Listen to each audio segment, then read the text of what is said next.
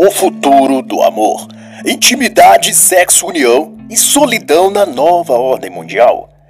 Adit Bakaz. O trabalho aqui por mim apresentado não se trata de um audiobook ou narração do livro, mas de uma análise interpretativa em que comento a política do dia, cultura ou eventos da atualidade. Adit Bakaz é nascido no Suriname, país na costa nordeste da América do Sul, que faz fronteira com o Brasil, Guiana e a Guiana Francesa.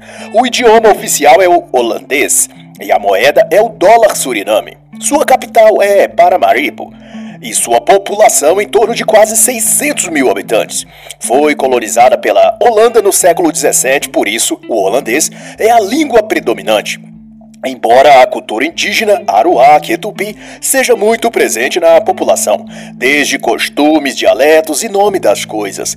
Seu regime político é a democracia legislativa, com um mandato de cinco anos votado pelo povo os 51 membros os quais escolhem por voto presidente ou poder executivo. Quanto ao autor, ele é futurologista, observador de tendências, autor e palestrante. Desenvolve temas desde a política, cultura e espiritualidade. Ele mudou-se aos 18 anos para a Holanda e de então desenvolveu uma carreira bastante promissora, tendo como clientes Google, Apple, Air France, Nike, Samsung, BMW e outros. Já foi voz ouvida no Congresso de Segurança Alimentar em Berlim, também em eventos em Londres, na JP Morgan, dentre vários outros. Seus livros discorrem temas sensíveis, como o futuro da fé, o futuro do capitalismo, o futuro do dinheiro, dos alimentos, todos com esse olhar para o que há de tendências tecnológicas, políticas, ideológicas e do que convencionou se denominar nova ordem, ou como até 2020 estava sendo nomeado de novo normal.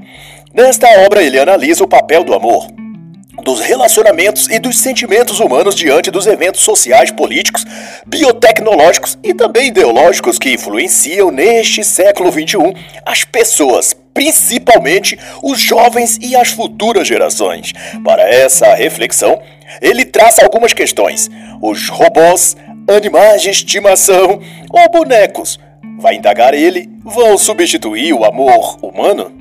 Lembrando, isso eu comentando e não o autor, é claro, que isso dos bonecos, ou melhor, das bonecas sexuais substituírem as mulheres de verdade, constitui um tema caro aos homens ditos masculinistas ou MGTOWs, que as chamam de waifus. Motivo pelo qual o assunto deste livro importa também a esse público, mesmo que para reflexão e conhecimento. No futuro, também questionará o autor: haverá vários tipos de amor? Como serão os casos amorosos no mundo totalmente monitorado digitalmente? Como vamos lidar com o fim da privacidade? Todas essas são colocações que o autor faz, convidando o leitor a pensar ideias novas sobre o presente e o futuro, e ponderar e refletir qual o nosso lugar em meio a essas mudanças anunciadas para os tempos vindouros. E de certo, esses tempos e mudanças passam por era digital, multiculturalismo, fatores econômicos, políticos. E para Bacchus, a tecnologia e a globalização estão dentre os principais responsáveis por levar a questão do amor a uma nova dimensão, onde perspectivas como monogamia, relacionamentos virtuais ou com máquinas devem todas serem levadas em consideração nos discursos atuais sobre a temática do amor e das relações conjugais. E uma amostra dessas mudanças profundas pelas quais passam as pessoas e, consequentemente, os relacionamentos é dado pelo autor ao citar alguns casos reais de jovens, os quais ele conheceu a experiência. Paul, de 18 anos, conta a Jit, só se envolvia enquanto era novidade. Quando a relação passava dessa fase, ele perdia o interesse. Mariska, de 16, disse num dia que era loucamente apaixonada por seu namorado e um dia depois terminou com ele, que de 14 anos de idade já tinha se casado duas vezes e se separado, e ela encarava isso com total normalidade. Mas se muita coisa mudou, uma coisa permanece inalterada no que tange aos relacionamentos: a vontade, desejo e busca humana por intimidade. Independentemente da época, vai dizer o autor, amor e carinho sempre foram considerados necessidades básicas da vida. Amar e ser amado transcende desde sempre o desejo puramente animal de procriar ou ter sexo. E para Adit, a busca do amor envolve um senso de propósito ou sentido na vida e vai refletir no sentimento de se ver como parte de algo ou como tendo um grau de importância no mundo. E isso fará com que a pessoa enfrente as coisas e situações da vida de modo mais ou menos confiante, com maior ou menor grau de disposição de vencer. O contrário de ser aceito gera a solidão, o sentimento de não ser querido de não ser aceito. E isso, por consequência, tende a gerar uma apatia ou fraqueza no modo de a pessoa lidar com os fatos e problemas da vida. E é baseado nesse ponto o de conseguir uma conexão, uma intimidade no amor, que as pessoas buscam e oferecem sexo. Elas tentam atingir algo dentro delas que tem a ver com o preenchimento, aceitação e afastamento do vazio. Daí confundem amor com sexo, intimidade com corpo corpos suados se acasalando. O resultado é o oposto: mais vazio e mais solidão. Essa forma, contudo, de buscar intimidade só estimula ainda mais os instintos primitivos da natureza humana e estaciona a pessoa nos degraus mais inferiores do desenvolvimento cognitivo e emocional. Não obstante, intimidade se encaixa nos aspectos psicológico e emocional e influenciará de fato em tudo o que diz respeito à vida social das pessoas, desde as relações familiares até as questões sexuais propriamente ditas. Mas todo o processo que envolve essa questão do amor, do afeto e da intimidade vai para além do contato físico ou sexual. O experimento do amor, como diz o autor, faz agir uma energia que põe em curso uma série de componentes biopsíquicos que levam os indivíduos a consumirem o sexo buscando o amor e a entregarem-se aos desejos físicos desejando saciar a alma e o coração. É a indústria das coisas supérfluas que, ao fim, tornam as pessoas em mercadoria, produtos para consumo e em oferta para ser adquirido com preço baixo e degustado ao prazer do consumidor. é inevitável, portanto, que os ideais, tipos e comportamentos relacionados ao amor e ao sexo estejam ligados à cultura e à forma como a sociedade se desenvolve e organiza-se. E no século XXI, como aponta o autor, a tendência é que as relações conjugais sigam o mesmo rumo de toda outra relação social. Isto é, é caminho para a frieza, superficialidade, a apatia desinteressada e essas coisas. Não há profundidade nas relações amorosas desde agora para frente, assim como não há em quaisquer outras relações humanas, ou ao menos tende a ser assim. E Adit Bakat vai nomear esse fenômeno de virtualização do mercado do amor e preconiza que as relações modernas se baseiam em encontros sexuais muito mais do que em encontros sentimentais.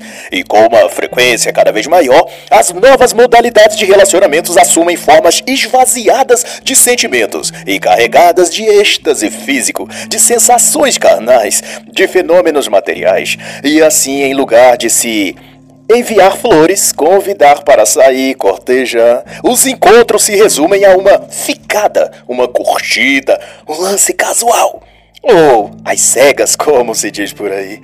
Enfim, as relações modernas são tão destituídas de essência e significado que duas pessoas, quando se encontram para ficar juntas, pouco se importam se a outra é ou não casada, se já é comprometida com outra, se é solteira ou não.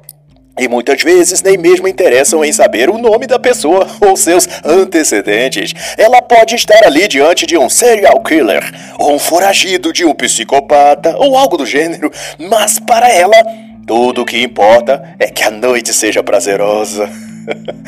Hoje o namoro ou relacionamento está relacionado à diversão, só isso. É como vai concluir o autor. As pessoas não se importam mais em com os próprios sentimentos. Também dirá ele.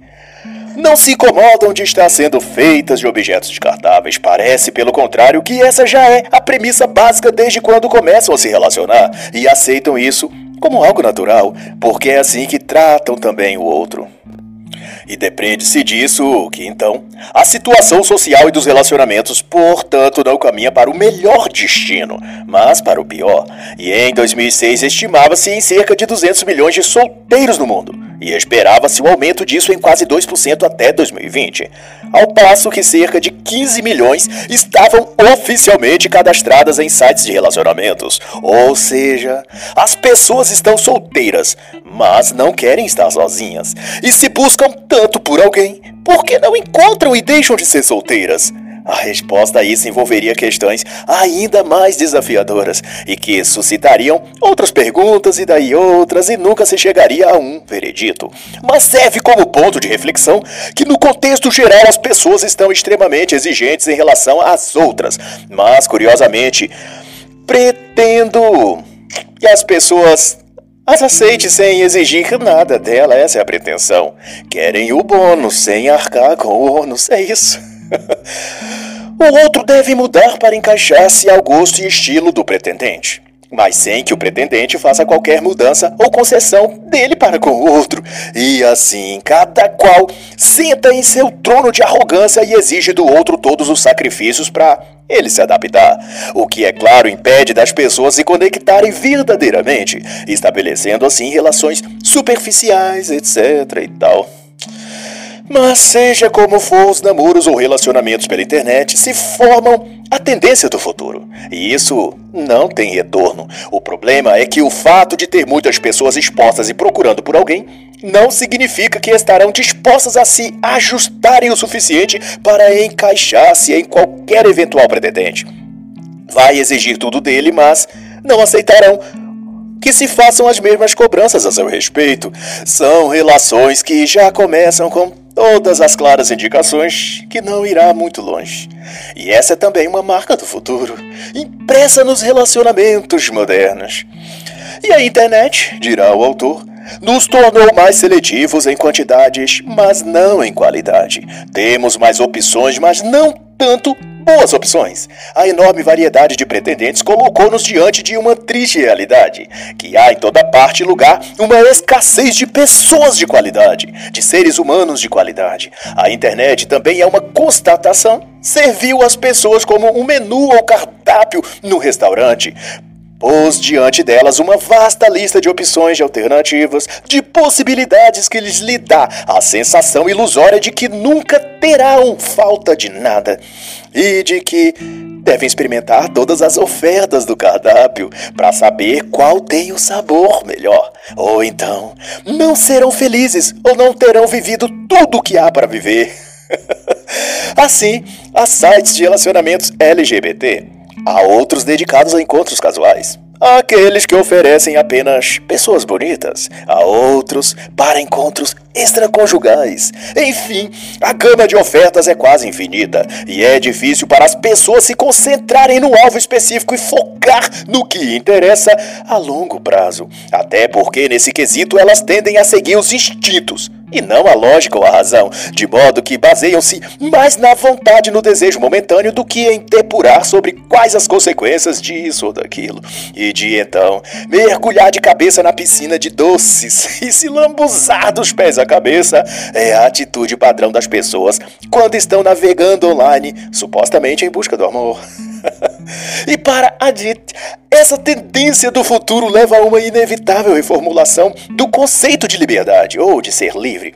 Para ele, na nova ordem social do futuro, o termo ou expressão liberdade possuirá uma definição totalmente distinta do que veio a significar até então. Para as próximas gerações, ser livre é basicamente não ter restrições morais ou culturais, ao passo que ela segue escrava de seus instintos, por exemplo, o instinto sexual, não sabendo distinguir ou mesmo equilibrar certas situações em que ela é como escrava da moda, dos hábitos injetados nela, ou mesmo escrava dos desejos e volúpias de terceiros que a seduz num bar ou clube qualquer, com uma oferta de bebidas caras e lugares VIPs nos shows, eventos e baladas.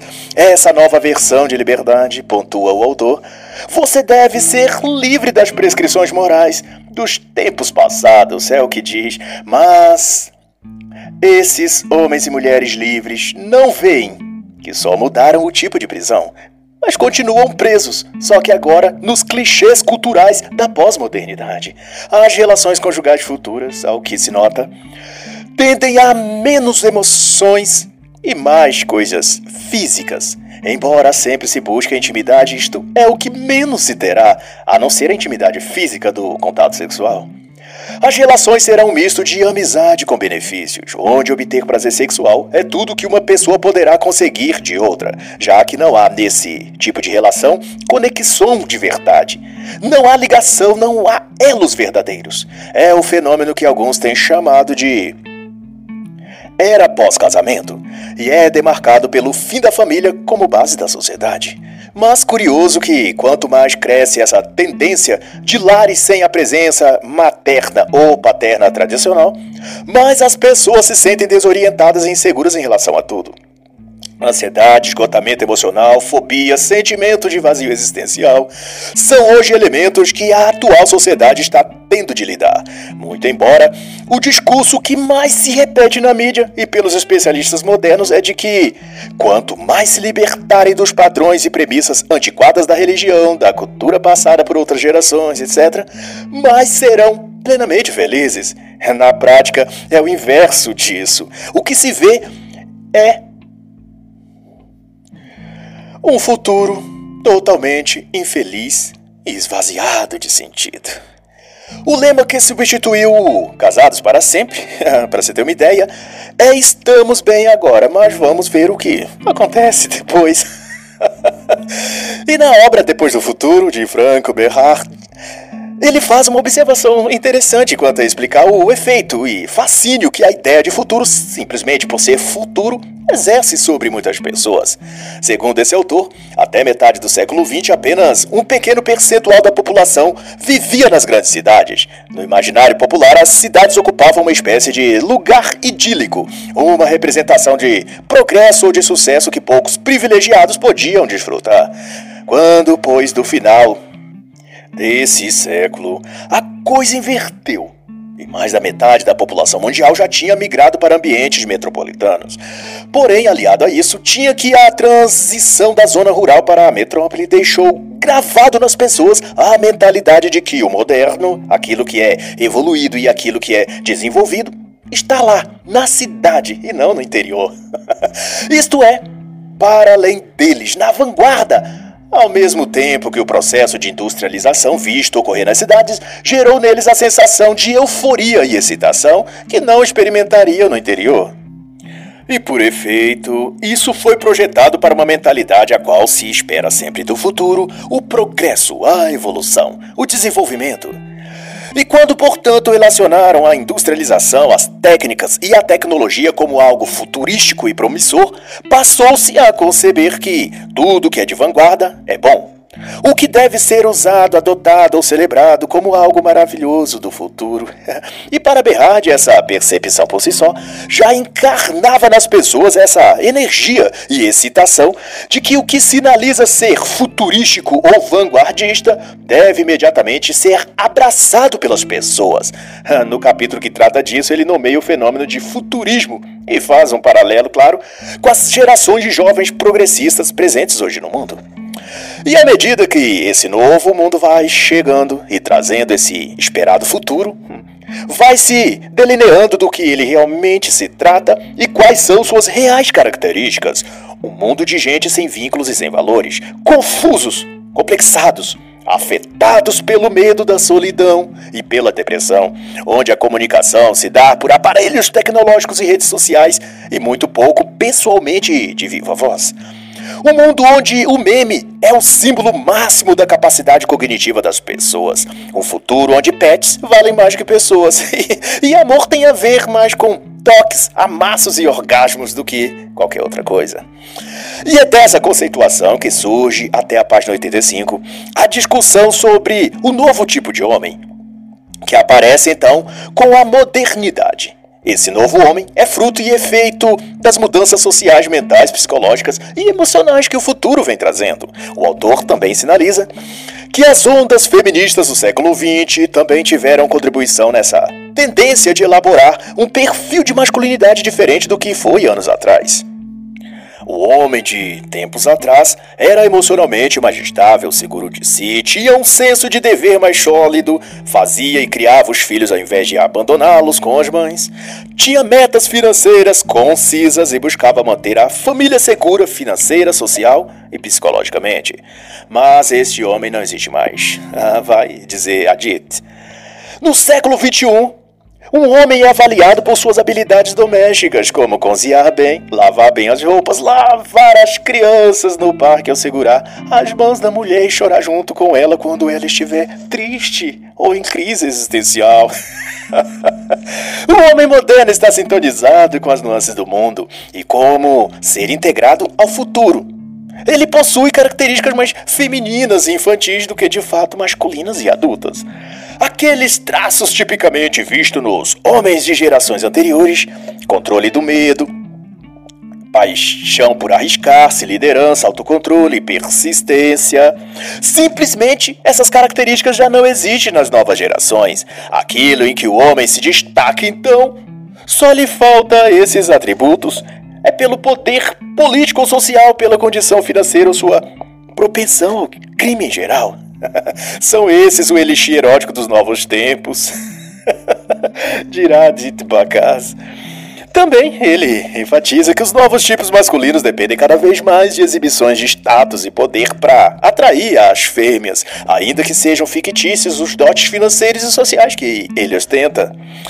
Sem qualquer moeda de troca para obter os favores sexuais e sentimentais de uma fêmea moderna nota 8 acima, essa geração criada pelas redes sociais geralmente tenta usar como trunfo uma aparente adesão aos pressupostos e agenda feminista, a não ser quando tem realmente um status financeiro elevado, porque aí podem financiar favores para aquela que, possuindo uma estética cobiçada por muitos, vendem seu corpo e sua atenção ao que mais generosamente custear seu padrão de vida, que é pagar uma faculdade particular para ela, um camarote VIP nas baladas, whisky Red Bull, roupas de grife, viagens, passeios de arte, olha, e até viagens para o exterior. Quem der mais, leva, simples assim. Para essa geração de homens emasculados, mas héteros, a mulher bonita e atraente é o símbolo de seu sucesso. Ele precisa então ter uma ou muitas ao seu lado para sentir que sua vida e jornada existencial teve êxito. O que ele tem ou faz precisa ser visto e aplaudido, ou até invejado pelos outros. e nada pode lhe dar essa sensação de vitória e autoestima mais do que algumas mulheres bonitas rendidas aos seus encantos.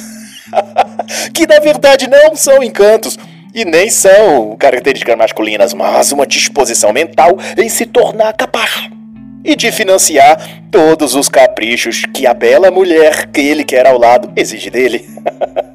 os homens de agora, ou a nova masculinidade, está no geral mais empenhada em elevar seu nível emocional do que sua testosterona.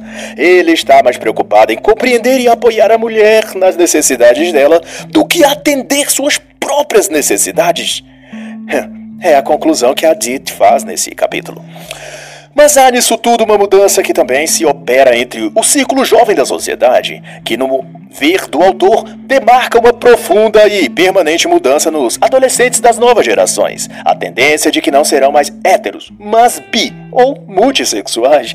Também serão menos emotivos quanto ao sexo. A sexualidade será dissociada da questão sentimental e ambos os sexos, meninos e meninas, experimentarão o prazer com pessoas também de ambos os sexos. Lembrando que o autor prescrevia isso em 2010, quando escreveu este livro.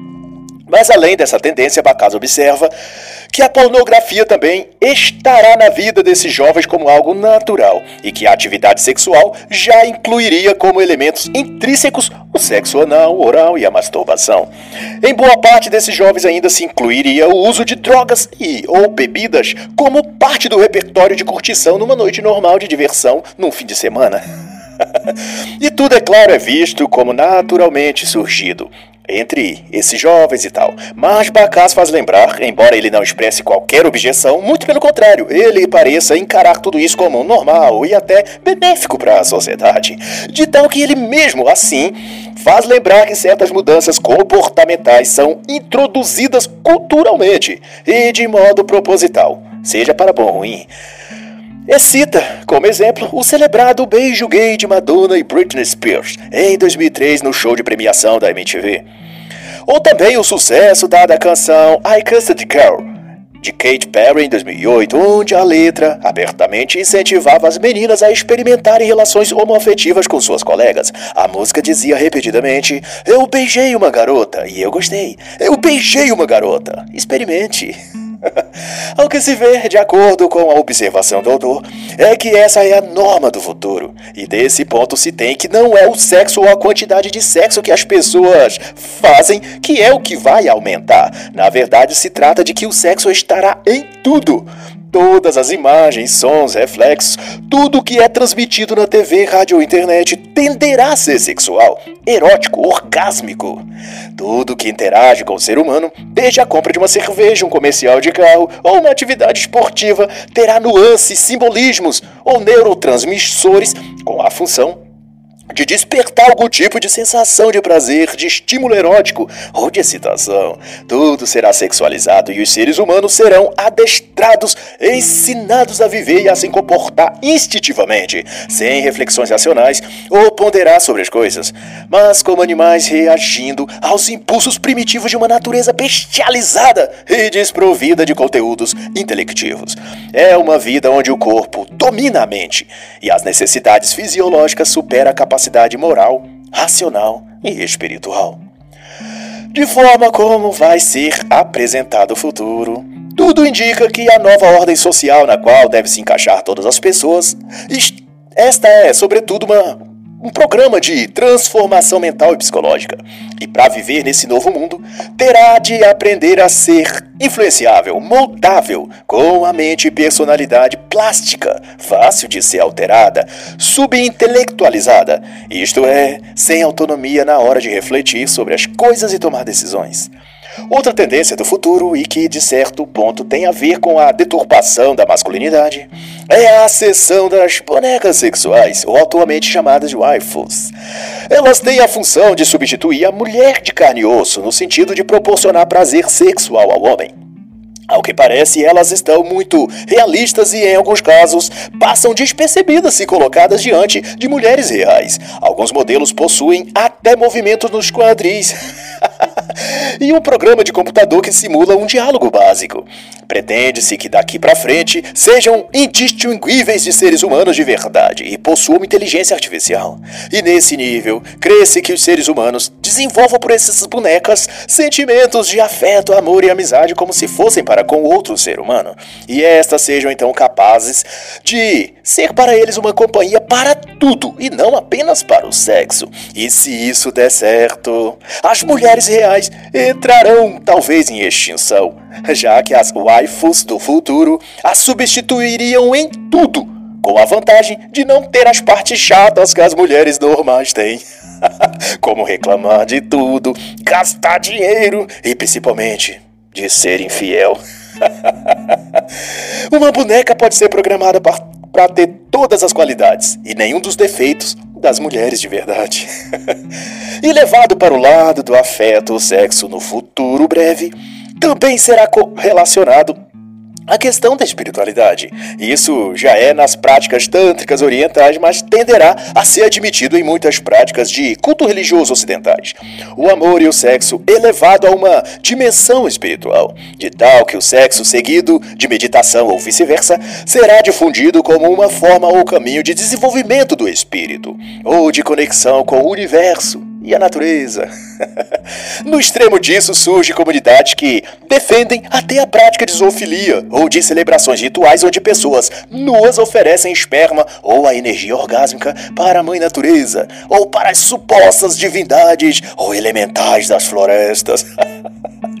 Algo que se aproxima muito das antigas celebrações de magia e de bruxaria dos grupos místicos ocultistas ou até satânicos. Neste caso, o sexo se torna não mais uma atividade para o prazer hedonista, mas uma ponte para conectar a pessoa a um propósito maior existencial, ainda que possa ser, em alguns casos, uma forma egoísta de obter poderes espirituais ou favores especiais de entidades sobrenaturais.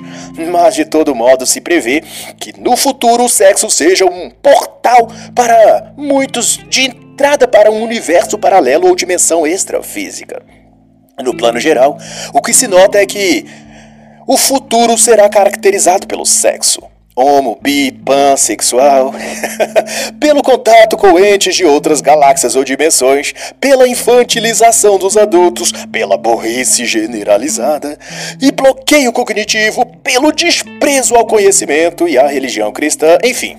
Tudo o que o novo mundo anuncia para os próximos anos no planeta Terra não se mostra formidável ou espetacular, mas assustador e terrível, como um filme que arranca medo do público.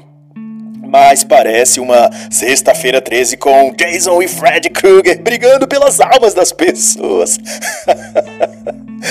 Deus então, ai, seja nosso escudo e fortaleza, o socorro bem presente na hora da angústia. e assim encerra a análise da obra O Futuro do Amor, Intimidade, Sexo, União e Solidão na Nova Ordem Mundial, de Adit Bakas.